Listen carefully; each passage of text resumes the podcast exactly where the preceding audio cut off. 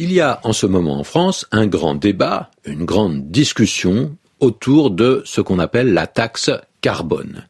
Et même, on s'est posé une question assez bizarre. Est-ce qu'il faut parler de taxe ou bien est-ce qu'on ferait pas mieux d'appeler ça une contribution?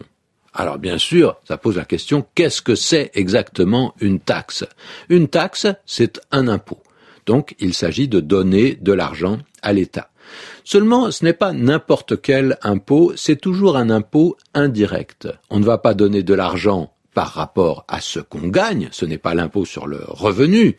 Au contraire, il s'agit de donner de l'argent, non pas sur ce qu'on gagne, mais sur ce qu'on dépense. Car la taxe, c'est un impôt indirect, c'est-à-dire que l'État va augmenter le prix d'une certaine denrée et une partie du prix qu'on paye pour justement acheter cette denrée va directement dans la caisse de l'État. C'est ça une taxe. Alors bien sûr, le gouvernement, l'État peut soigneusement choisir quels produits vont être euh, taxés. Certains s'y prêtent plus que d'autres, c'est-à-dire qu'il y en a certains qu'on va avoir plus envie de taxer que d'autres. On taxe les produits de luxe par exemple, mais aussi on peut taxer des produits dont on souhaite diminuer la consommation. C'est un peu le cas avec cette fameuse taxe carbone. Et puis quand la taxe est vraiment élevée, on peut parler de surtaxe. On dit à ce moment-là qu'un produit est surtaxé.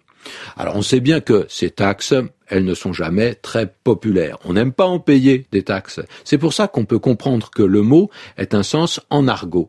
Taxer, en langue familière, en langue argotique, ça veut dire voler. Je me suis fait taxer ma montre ou ma radio. Comme si le voleur avait eu la possibilité de vous faire payer un impôt, ou bien comme si c'était l'État qui euh, vous taxait, qu'on avait comparé à un voleur.